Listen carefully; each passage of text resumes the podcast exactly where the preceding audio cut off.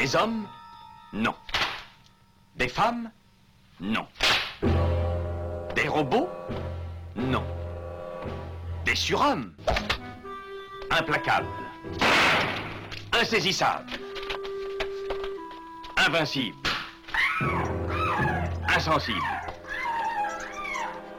Aux ordres d'une super organisation criminelle.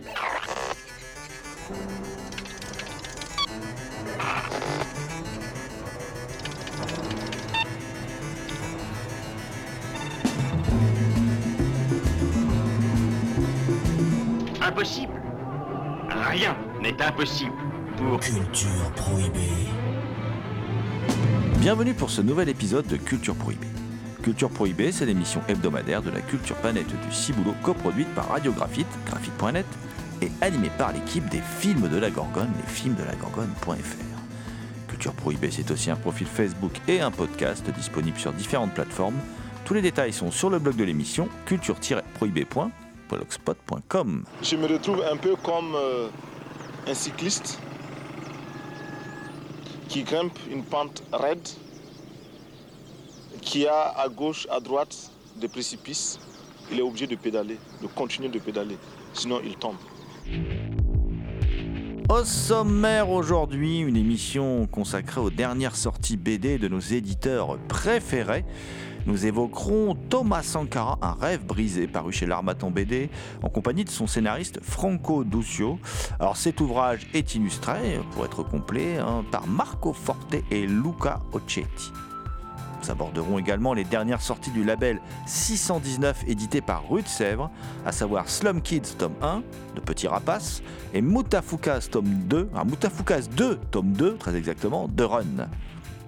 Enfin, nous resterons chez Rue de Sèvres, là pour un album 100% Rue de Sèvres qui s'appelle Au nom du Fils, dans l'enfer de la prison de San Pedro, de Jean-Blaise Dian et Pauline Dian au scénario, et Sébastien Corbet au dessin. L'équipe de Culture Prohibée remercie Virginie Robert et Dorian Sibilé pour leur aide sur cette émission.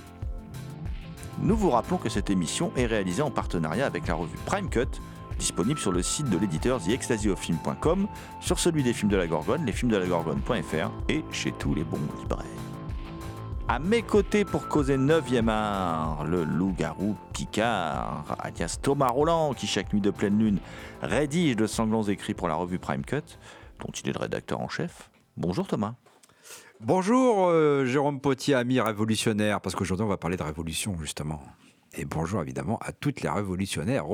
Comme tu es inclusif aujourd'hui, mon, mon petit Thomas, comme à chaque émission d'ailleurs. Et euh, bah, je vais en profiter pour te, te laisser la parole. Alors je ne sais pas si on peut me qualifier de, de- révolutionnaire, mais en tout cas, euh, tu veux nous parler d'une BD consacrée à un dirigeant africain considéré comme un dirigeant euh, plutôt marxiste et révolutionnaire.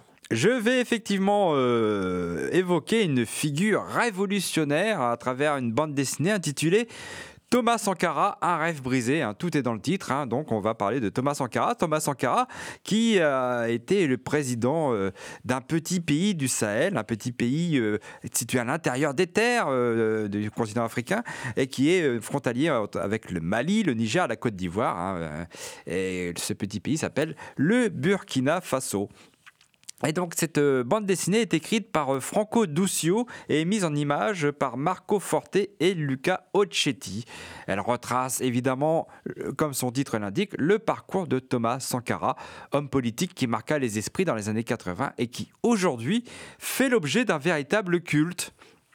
C'est lui qui renomma la Haute-Volta, euh, alors colonie française, euh, en Burkina Faso, association de deux mots Amouret et Dioula, qui veulent dire pays des hommes intègres. Pour être, inté- pour être intègre, il l'était Thomas Sankara par ses idées révolutionnaires et progressistes. Il a su s'imposer dans l'échiquier politique mondial au point de gêner les intérêts en particulier de la France. Le gros souci de cette bande dessinée est qu'elle se présente comme un récit. La narration et les didascalies sont omniprésentes. Il faut dire que le scénario est dense, avec euh, beaucoup d'informations et d'événements. L'album est très beau et la couverture, au trait quelque peu naïf, ne reflète pas l'atmosphère sombre de son contenu. Si le découpage manque un peu de dynamisme hein, du fait de, ce- de cette omniprésence de didascalie, euh, les deux dessinateurs, Marco Forte et Luca Occhetti, optent pour une mise en image assez classique, un dessin réaliste qui accentue la véracité des, des faits décrits et qui rend bien l'atmosphère du Burkina Faso de l'époque. Ah, on est dans les années 70-80. hein. Et on apprend beaucoup de choses sur Thomas Sankara, un président progressiste en avance sur son temps, qui roulait en R5 et jouait de la guitare. Il a d'ailleurs joué aux côtés de Fela Kuti lors de la dixième édition du FESPACO en février 1987. D'ailleurs, il y a une petite erreur, c'est marqué euh, euh, musicien nigérien, mais non, Fela Kuti est un musicien nigérian, donc du Nigeria, et pas du Niger. Donc Fela Kuti et Thomas Sankara ne pouvaient que s'entendre. hein. Ils étaient révolutionnaires tous les deux. Et surtout, euh, Franco Duccio signe une bande dessinée très documentée qui décrit avec précision le processus qui a mené à l'assassinat de ce président hors du commun, à la fois anticolonialiste, écologiste et féministe, qui a su faire progresser son pays de façon spectaculaire. Malgré cela, et après la dictature de Blaise Compaoré, le traître, euh, le Burkina Faso reste encore aujourd'hui un des plus grands, un des plus pauvres pays du monde. Thomas Sankara, un rêve brisé, rend un bel hommage aussi bien à cet homme intègre qu'était Thomas Sankara qu'au pays qu'il a su faire évoluer.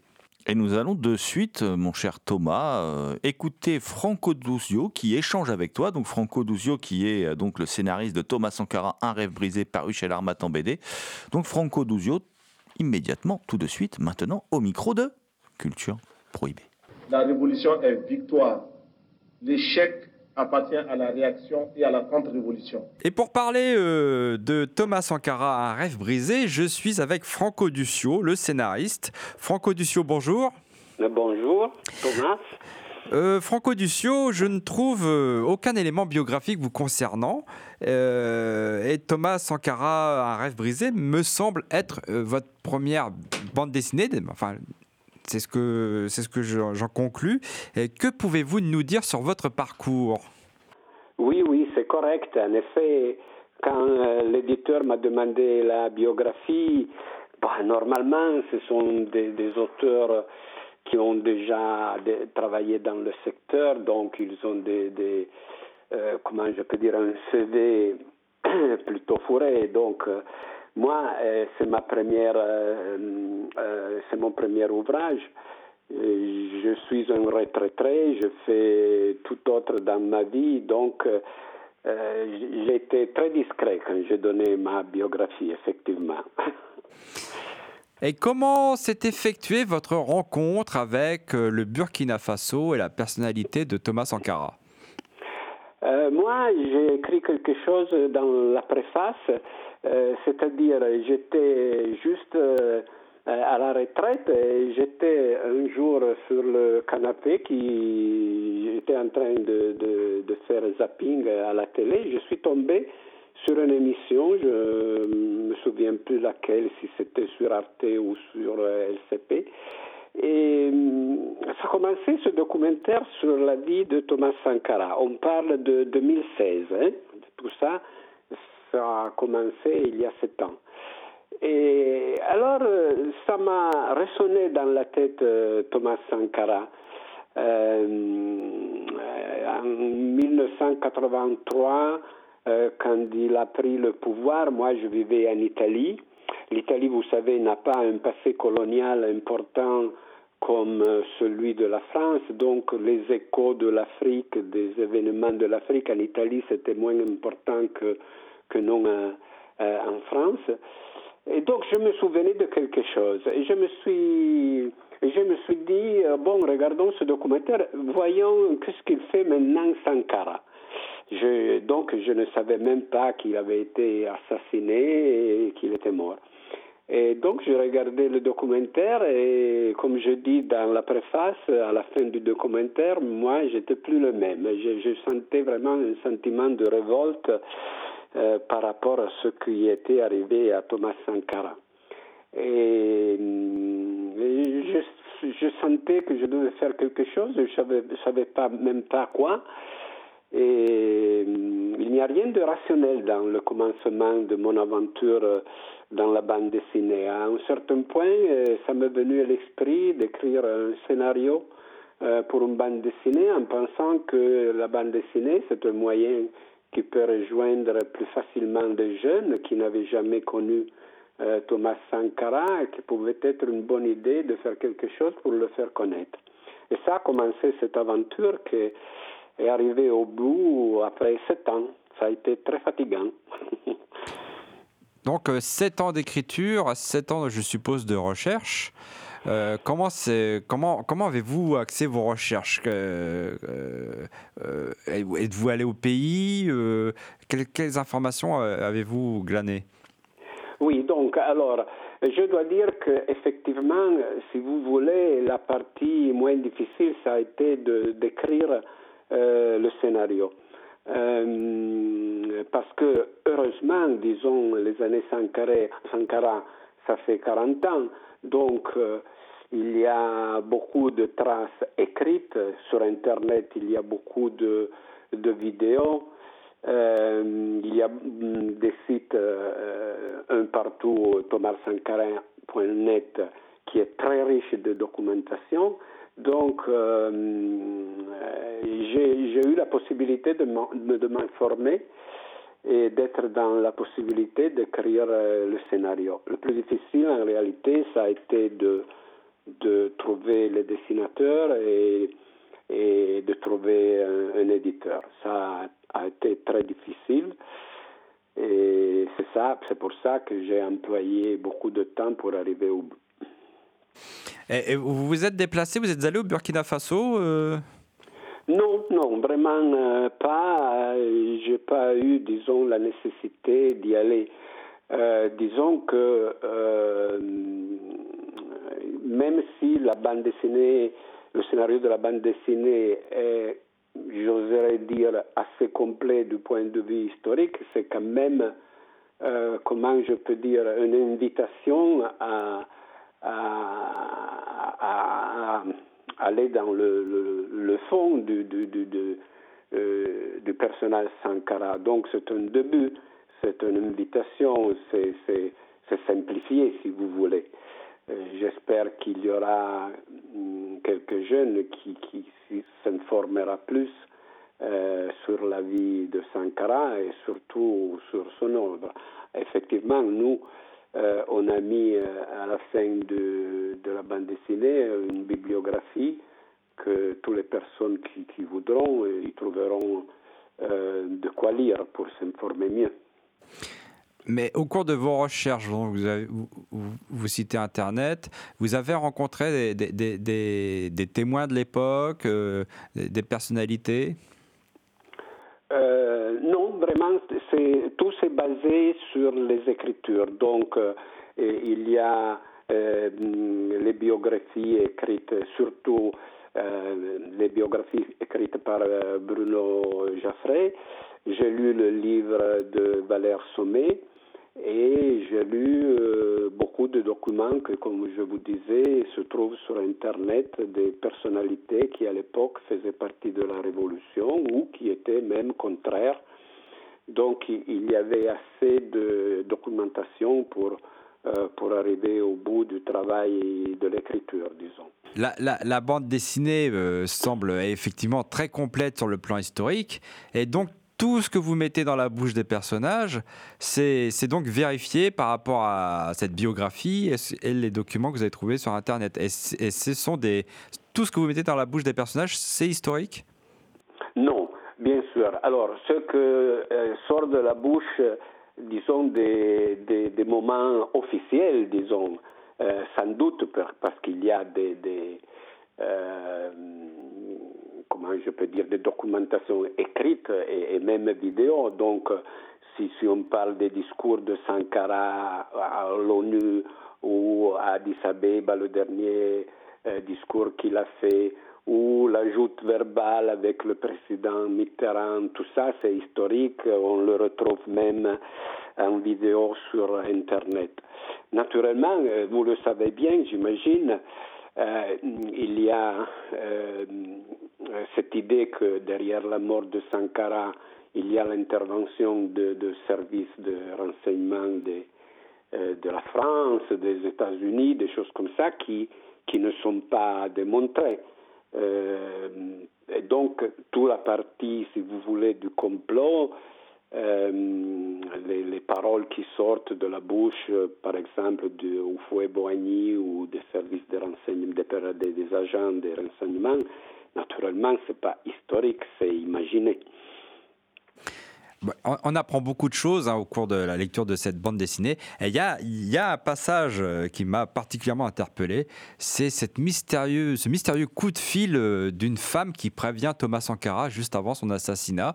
Est-ce que vous avez cherché à en savoir plus? Ah oui, oui, j'ai cherché euh, partout et j'ai pas trouvé. Par contre, j'ai trouvé des déclarations de la femme de Sankara euh, qui, euh, avait affirmé dans une interview qu'il avait téléphoné à Thomas euh, aux alentours de 15h, 15h30, juste avant que Sankara sorte pour aller à, la fatale réunion. donc il semble qu'il y ait un appel de la femme mais euh, effectivement, dans la bande dessinée, j'ai reporté, je ne me souviens plus, je pense que c'est dans le livre de Valère euh, Sommet ou dans une déclaration euh, d'un autre personnage. On parle de la rencontre de Thomas Sankara avec un, un fonctionnaire juste avant de sa sortie. Peut-être que c'est celui-ci qui a dit il a reçu un appel euh, mais la réponse de Sankara que j'ai mis sur la bande dessinée ne s'accorde pas vraiment à, ce que a euh, dit la, la, la, femme de Sankara dans l'interview. Donc peut-être qu'il y a qu'il y a eu un autre coup de fil. Euh, moi aussi, j'ai été très intrigué par cette déclaration, mais malheureusement, je n'ai rien trouvé de plus.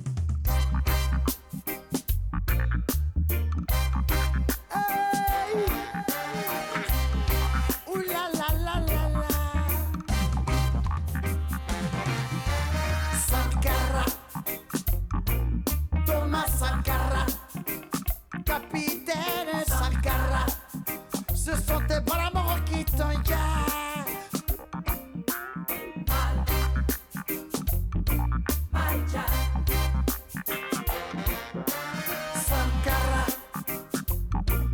Thomas Sankara Capitaine Sankara Ce sont des bravo qui t'enchaînent Un coup d'état entraîne toujours d'autres coups d'état vous écoutez Franco Duzio, scénariste de Thomas Sankara, Un rêve brisé, publié chez l'Armaton BD, au micro de Culture Prohibée.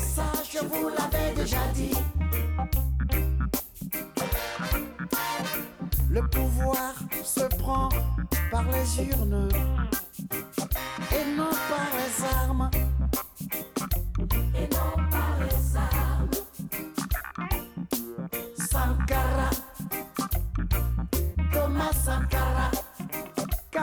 capitaine Sankara, ce sont tes bras qui t'ont Vous dites que c'est votre première bande dessinée, que vous avez eu envie de l'écrire sous forme de bande dessinée, euh, pour oui. faire connaître à la, euh, à des lecteurs plus jeunes. Euh, donc vous êtes lancé comme ça. Et comment vous, comment vous avez rencontré, vous dites que vous avez eu des difficultés à trouver des dessinateurs. Et comment ça s'est passé euh, pour cette rencontre de dessinateurs et comment les avez euh, convaincus? Donc alors effectivement j'ai eu beaucoup de difficultés parce que comme je vous ai dit j'étais tout tout nouveau au monde de la bande dessinée et donc j'ai euh, très humblement et très naïvement, je dirais, j'ai commencé à chercher des dessinateurs simplement parce que quand j'ai terminé le scénario, je l'ai envoyé à tous les éditeurs français de bande dessinée. J'ai étudié le catalogue de ces des maisons d'édition.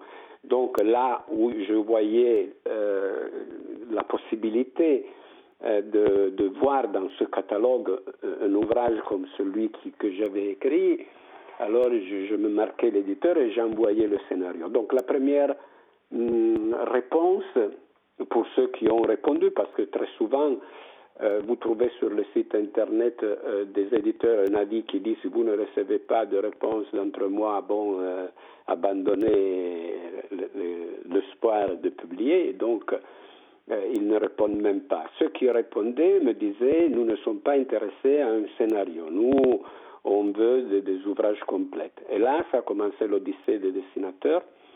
Euh, J'ai compris que euh, la plupart des, des, des, dessinateurs sont déjà engagés avec les maisons, d'édition, euh, surtout pour faire des séries. Je ne sais pas, par exemple, les séries d'Astérix, les séries de Docteur Mortimer, les séries de ces personnages très fameux, très fameux qui ont, on, on vendent par euh, milliers et milliers d'exemplaires. Donc, ils n'ont pas le temps de faire autre chose. Et, donc, euh, je suis arrivé au dessinateur euh, en interpellant des, écoles spécifiques pour les dessinateurs de bandes dessinées. Euh, je demandais si s'ils avaient de bons élèves avec un style réaliste qui pouvaient être intéressés à ça.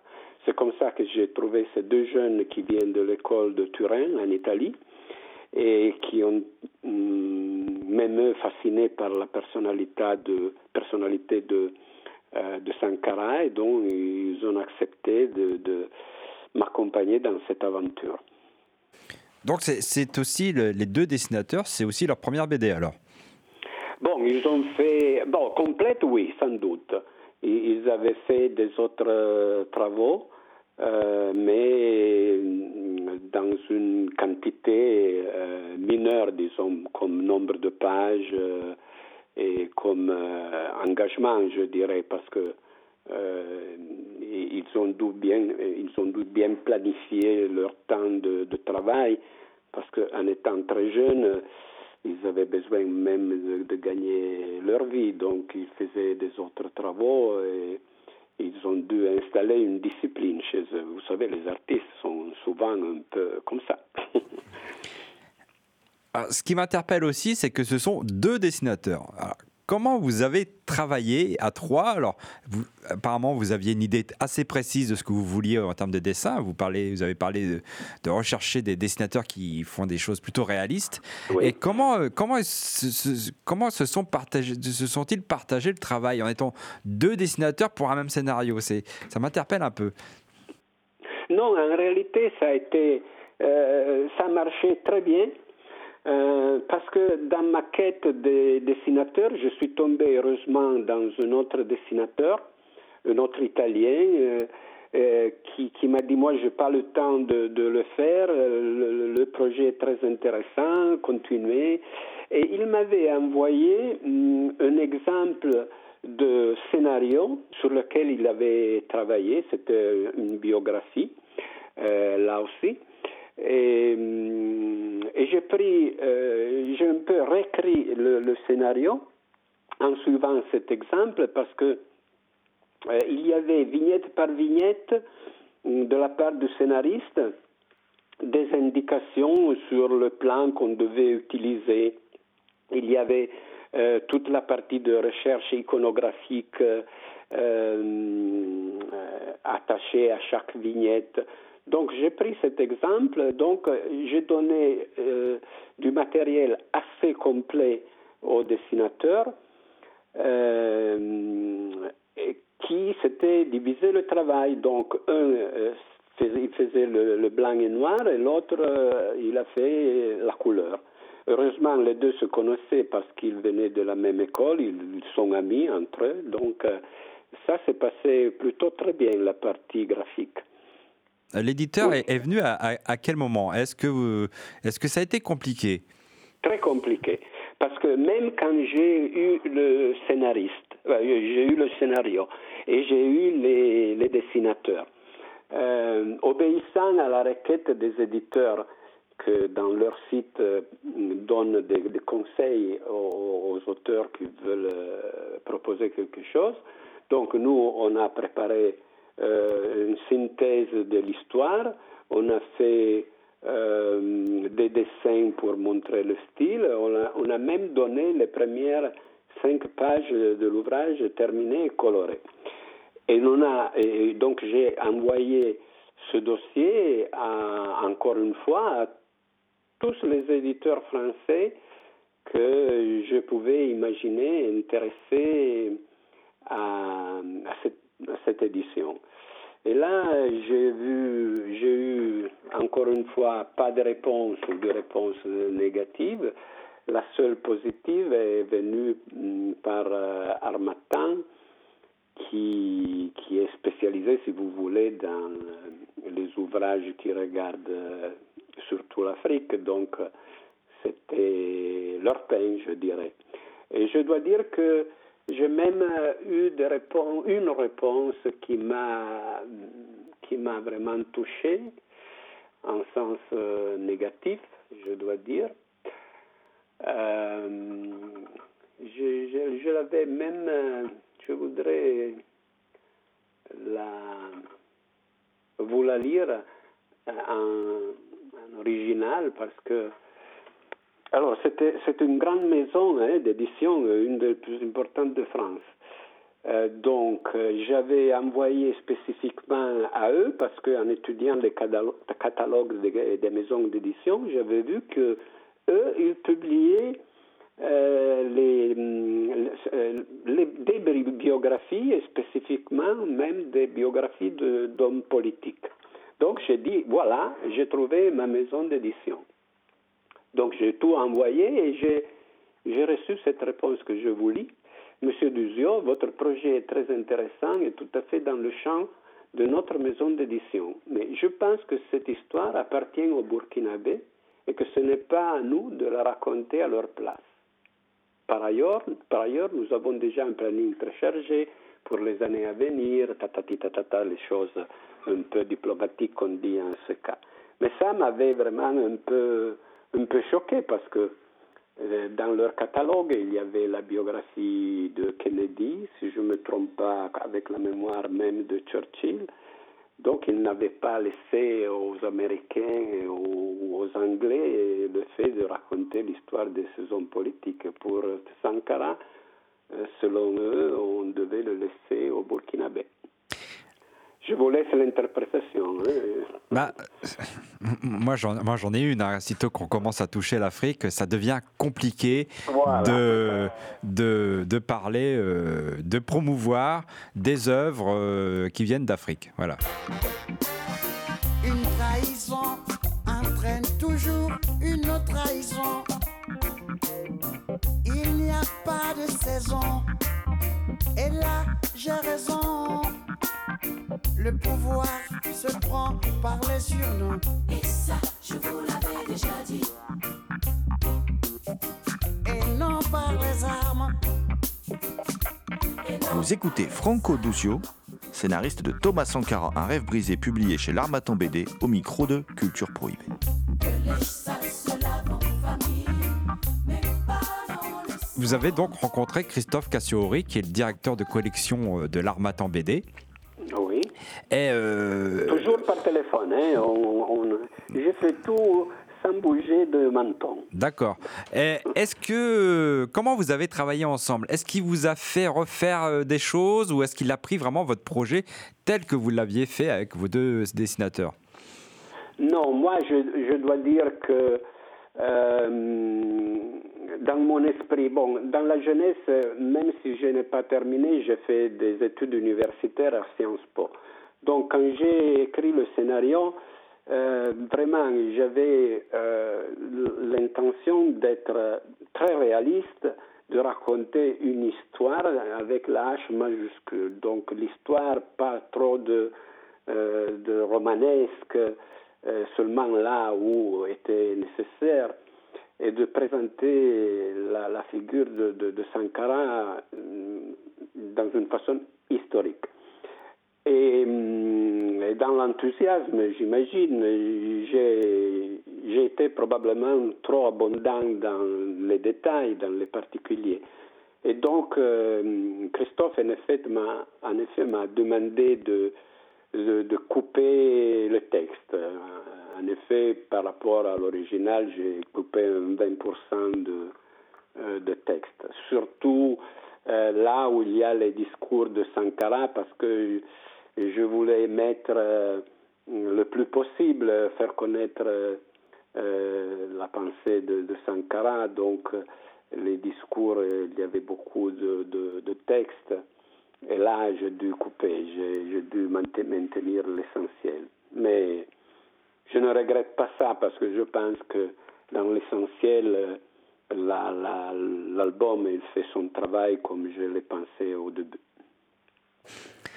Alors vous dites avoir rencontré la personnalité de Thomas Sankara via un documentaire euh, à la télévision. Alors Thomas Sankara, c'était quand même un président un peu hors norme. hein. Il, il- il roulait en R5, hein, je crois. Il était quand Euh, même oui. assez humble.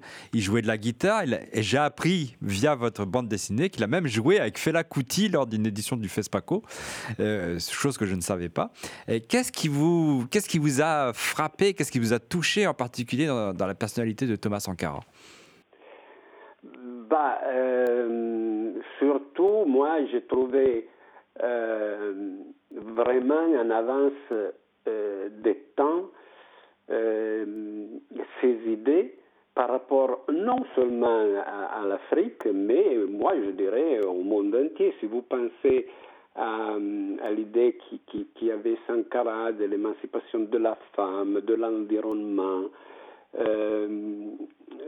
lui, militaire, sa pensée à, à propos euh, de la guerre, euh, des militaires même, quand il dit qu'un militaire sans éducation politique, euh, c'est un assassin en puissance, ça, ça dit grand-chose de, de ce qu'il était son pensée euh, sur la guerre.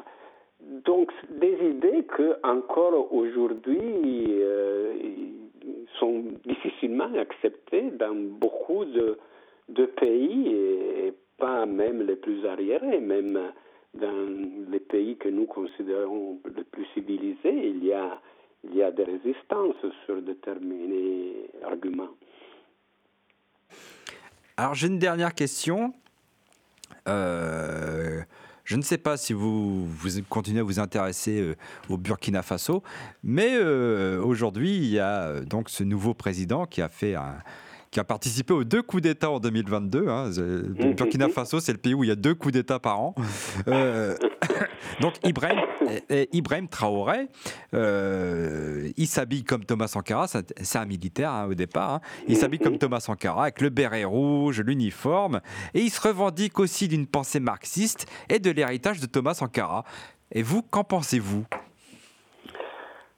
Bah, euh, avant tout, euh, pour ce que je connais, hein, parce que j'ai lu quelque chose et donc euh, je veux pas me pousser trop au-delà de ce que je connais. Mais déjà, comment je peux dire, Sankara, quand il est arrivé, au pouvoir, avait déjà fait quand même, il avait une belle expérience de guerre avec la guerre du Mali.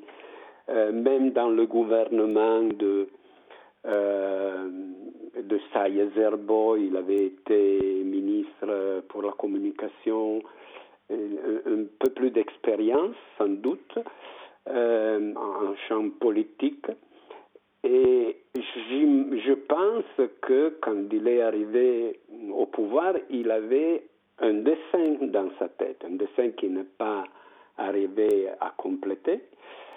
Euh, tandis que euh, Ibrahim Traoré, euh, j'ai lu quelque chose, il, a appelé comme Premier ministre un homme qui, avait fait euh, partie de la révolution de Sankara.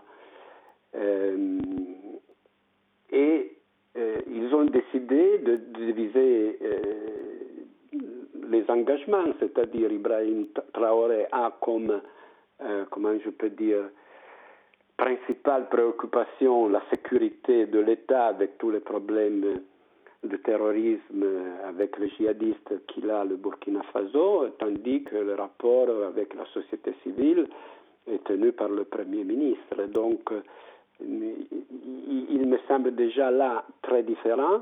En plus, vous savez, c'est facile de, de, de, se rappeler de, de, Sankara quand on fait des déclarations, parce que euh, quand même le peuple, euh, je pense, aime encore Sankara. Mais après, ce seront les faits qui, qui diront si, si c'est dans cette euh, lignée ou non. Pour le moment, effectivement, on ne peut pas dire ça. Ils sont très occupés avec les problèmes de sécurité. Et donc, ils sont un peu en difficulté pour tous les autres euh, problèmes qu'il y a le, le Burkina Faso.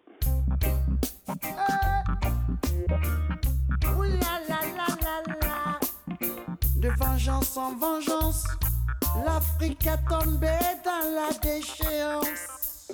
Vouloir venger Sankara, c'est perpétuer la bêtise.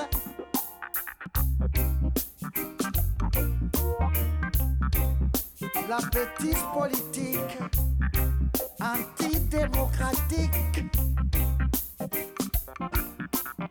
Soif de pouvoir, c'est la boulimie du pouvoir, c'est la gourmandise du pouvoir.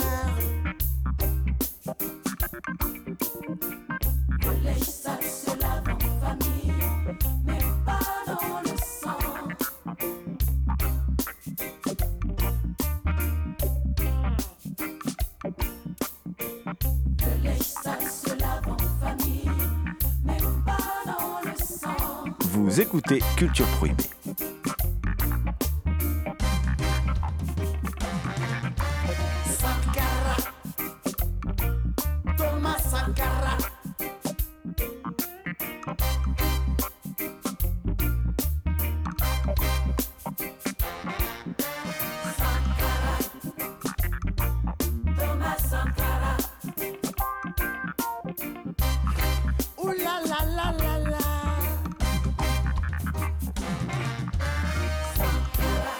Je rappelle que cette BD dont vous parliez à l'instant avec le scénariste Franco Duccio donc s'appelle Thomas Sankara, un rêve brisé.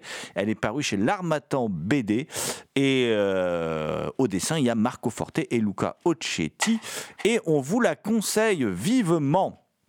Tout comme nous vous conseillons les dernières sorties du label 619, édité par Rue de Sèvres, à savoir Slum Kids tome 1 de Petit Rapace et Moutafukas tome 2 de Run. Et oui, parce que le label 619 n'est plus maintenant depuis quelque temps euh, chez Ankama, mais il est bel et bien euh, passé chez Rue de Sèvres. Euh, et on va d'abord vous parler de la BD qu'on n'attendait peut-être pas forcément, pas autant que la suivante en tout cas, voilà, et qui se révèle être excellente. Alors c'est une BD signée Petit Rapace. Alors Petit Rapace, pseudo très sympa pour en fait un petit, un petit Nantais qui s'appelle Simon Tuilier, mais petit rapace, ça, ça en jette plus, hein, voilà, euh, et hum, qui s'était fait euh, découvrir, c'est un jeune talent, hein, euh, et le label 619, euh, eh bien, arrive toujours à nous dénicher des talents incroyables, et ils, ont, ils ont, comment dire, poussé ce jeune homme, petit rapace, donc à, commencer à travailler sur les anthologies Low Reader. Alors, Low Reader, avant, il y avait Doggy Bags aussi, hein, qui sont des, des séries d'albums qui contiennent des petites histoires un peu dans la tradition de ce que pouvaient faire les Ici Comics. Sauf que là, on est dans un, évidemment, des trucs qui sont imprégnés d'une culture plus contemporaine, quoi. Mais on est vraiment dans cet état d'esprit.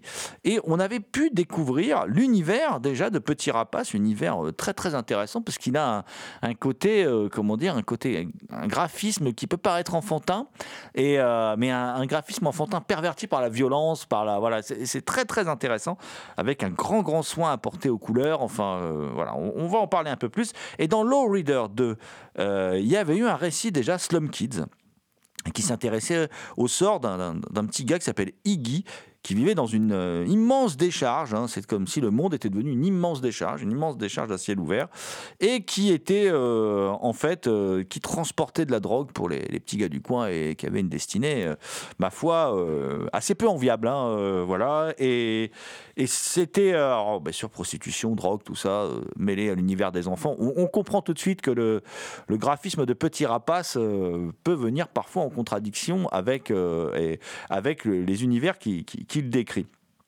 Eh bien, si vous aviez apprécié cette, euh, ce petit segment de Low Reader, euh, vous, devez absolument vous plonger dans ce tome 1 de Slum Kids, euh, qui sera donc une série, alors si j'ai bien compris le principe, qui sera une série où on risque de changer, à chaque fois de protagoniste. Quoique, quoique, à voir. Et dans le premier volume, là, qui est donc euh, paru chez, dans le label 619 euh, chez Rue de Sèvres, euh, on peut suivre la destinée de Nguyi, euh, qui avait fait une courte apparition hein, dans l'histoire que je viens de citer, publiée dans l'anthologie Low Reader, de Lombric et de Bambi. Donc il y a une jeune, une jeune fille et deux garçons, deux petits garçons. Et euh, bah, euh, qui a un peu une drôle de tête, qui a un peu une tête de Lombric, hein, d'où son surnom, c'est un peu le, comment dire, celui qui est, c'est le mouton noir, quoi. C'est celui qui est toujours pris pour cible par les autres, c'est le bouc émissaire plus exactement, Euh, et qui est euh, régulièrement battu, maltraité par les autres, ce qui fait que le reste de l'équipe bah, vient le sauver, vient, vient voilà le, le défendre parfois avec euh, beaucoup, de, beaucoup de violence.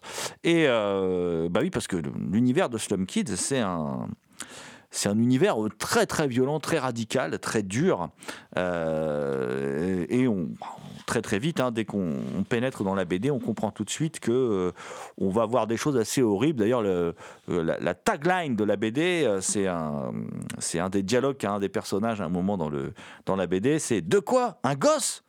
Mais je fume, je sniffe, j'ai tué, j'ai braqué, moi aussi je suis un homme. Voilà, et c'est ça la, tagline de la BD. Ça en dit long, parce qu'effectivement, c'est des gamins qui ont grandi trop vite et qui vivent dans un univers où violence, prostitution, euh, meurtre, euh, euh, trafic de stupéfiants sont, voilà, sont, sont, les ingrédients au quotidien de ce monde nietzschéen où donc seuls les plus forts réussissent, réussissent à, survivre. Et le- le- comment dire la, la noirceur de, de- ce, de cette BD qui se lit, qui se dévore, hein, la lecture est hyper fluide, euh, contamine petit à petit le, le- le- graphisme et euh, qui, qui est pour moi, hein, cette BD, sa force principale, c'est ce contraste que j'évoquais tout à l'heure entre le trait très disneyen et euh, Disney sous acide, attention, hein, pas, pas hey ho, nous partons au boulot, c'est hey euh, nous partons chercher de la dope. Et, et la violence crue du quotidien de ces gamins, en fait. Et, ça se termine, ça se termine dans, quelque chose qui est absolument apocalyptique, qui n'est pas sans évoquer le Akira de Katsuhiro Otomo, mais peut-être qu'un jour on pourra en discuter avec Petit Rapace.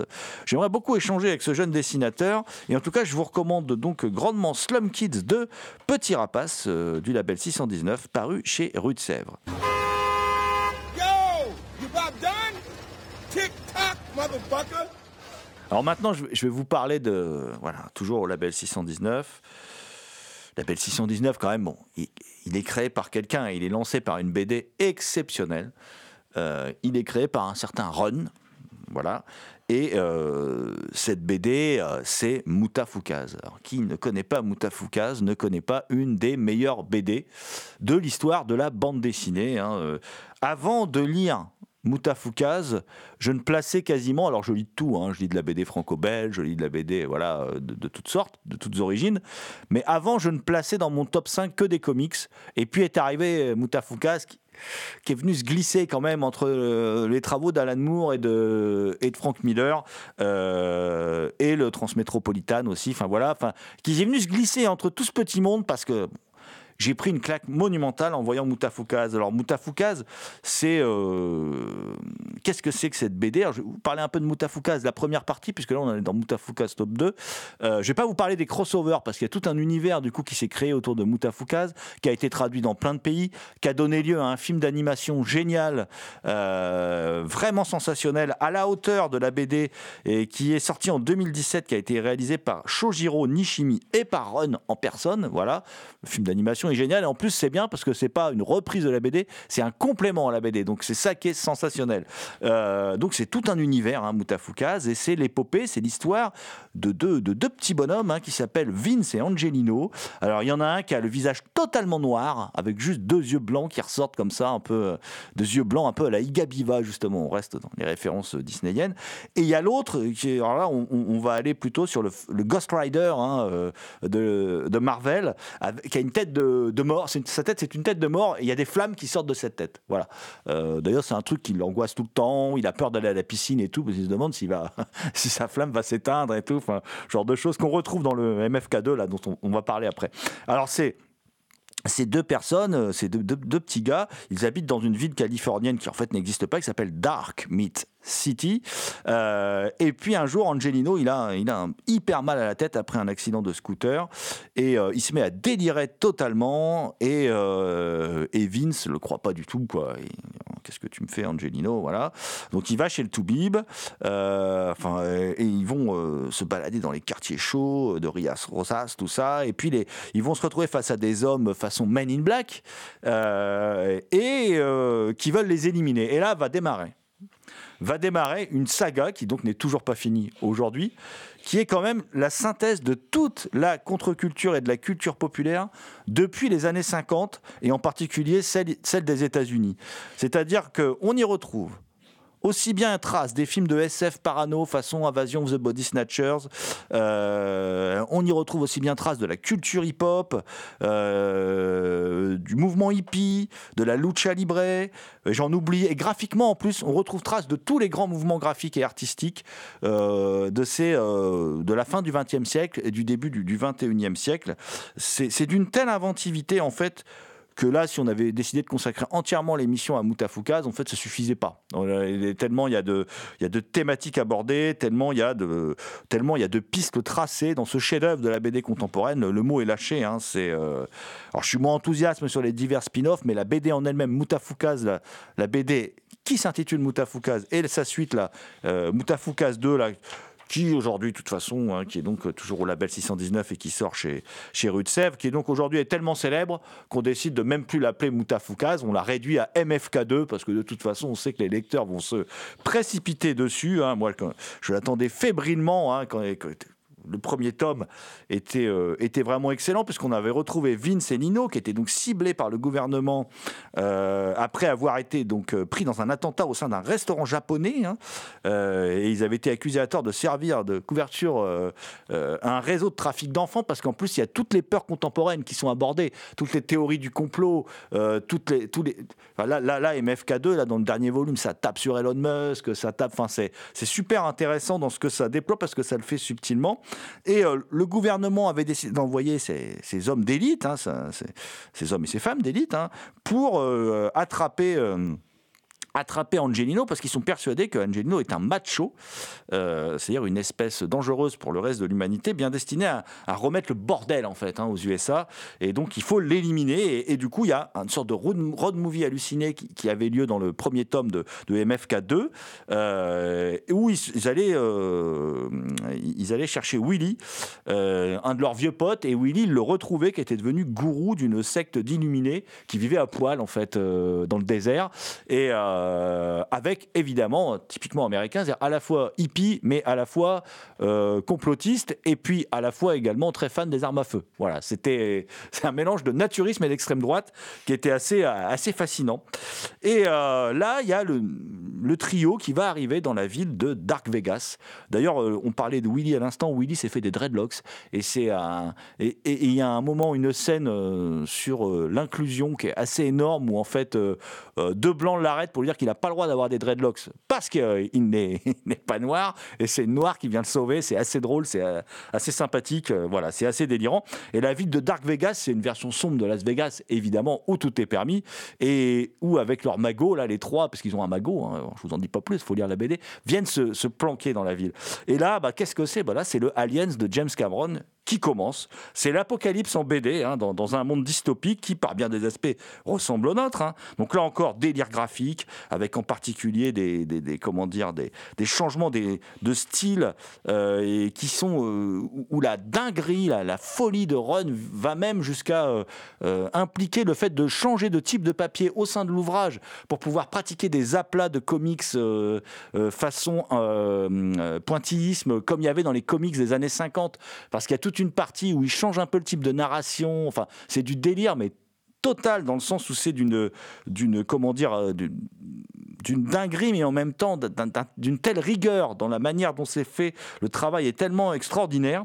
Et l'éditeur, il, va jusqu'au bout, puisqu'il adapte donc la qualité de, de son papier au style choisi par le dessinateur. C'est quand même assez dément. Euh, bon, évidemment, euh, c'est un must. Maintenant, on attend le tome 3, hein, parce que le problème de Mou- Moutafouka, c'est que les tomes sont longs à venir. Il y a un tel boulot sur chaque tome que à chaque fois, bah, après, je trépigne d'impatience en en attendant le, prochain volume. Donc là, c'est MFK2, donc Moutafoukas 2, tome 2. Euh, c'est donc paru chez Rue de Sèvres, euh, le label 619. Et maintenant, je dis, mais à quand la suite? Et puis, à quand Run dans notre émission? Bon sang de bois, mais un jour, un jour, je vous promets, chères auditrices et auditeurs, que nous interviewerons Run, la légende.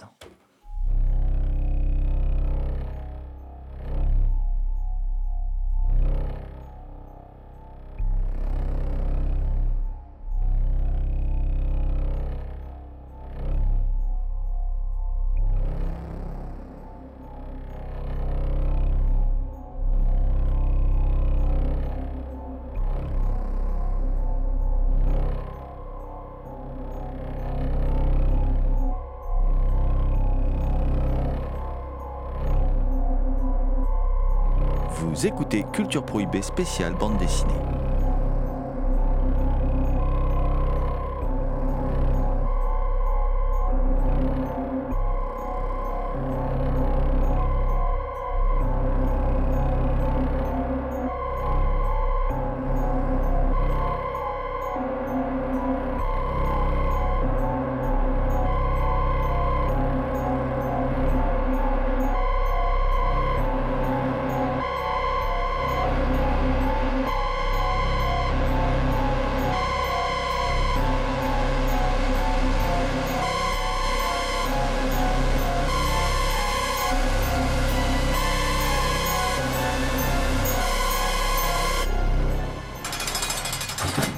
Va rester chez l'éditeur Rue de Sèvres et terminer par Au nom du Fils dans l'enfer de la prison de San Pedro. Alors tout est un peu dans le titre, hein, voilà, qui est une euh, BD scénarisée par Jean Blaise et Pauline Gian et qui est dessinée par Sébastien Corbet.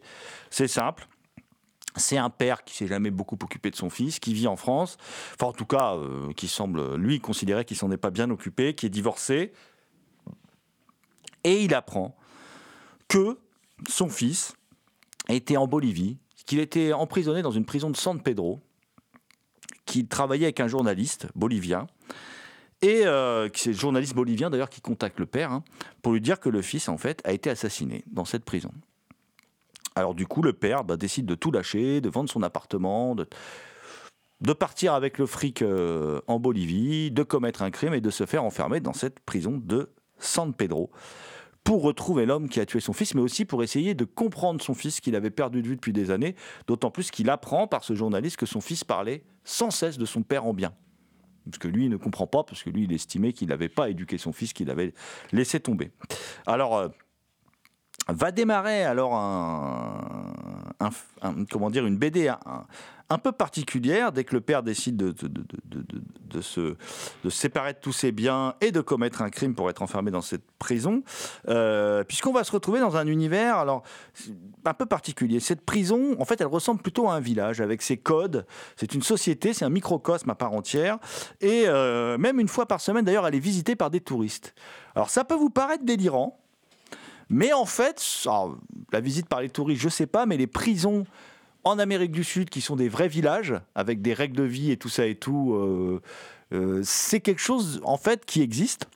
Et d'ailleurs, qui a été mise en série, dans une série, euh, bon, la première saison est vraiment excellente, après ça, ça part un peu en sucette, mais dans une série argentine qui s'appelle El Marginal, où on voit ça, d'histoire d'un flic infiltré qui se retrouve comme ça dans, dans une prison de ce type.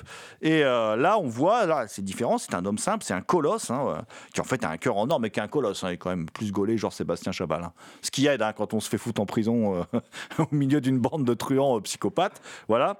Et il va découvrir en fait un monde parallèle où l'humanité la plus grande peut surgir d'un océan de vilainie.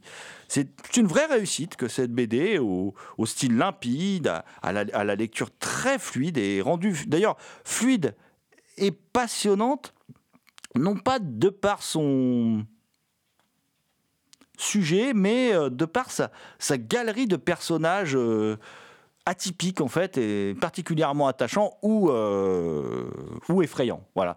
Et ça donne une, alors, une BD qui est, bon, faut le dire, hein, en fait, quand on lit cette BD, on, on se dit que ça pourrait être un scénar de Sinoche euh, pour faire un film rudement efficace de prison. Qu'on aurait presque envie de voir adapté. On parlait que Moutafoukaz avait été adapté en film d'animation.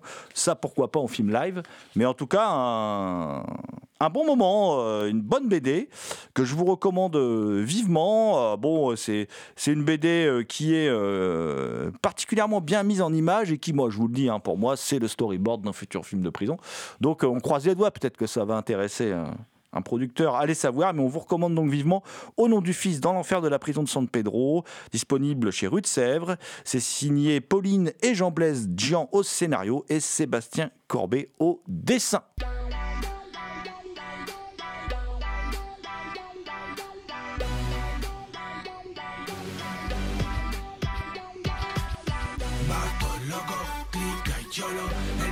Raza, todos contra todos. Vatos locos, clica y cholo, mucho menos menos, feria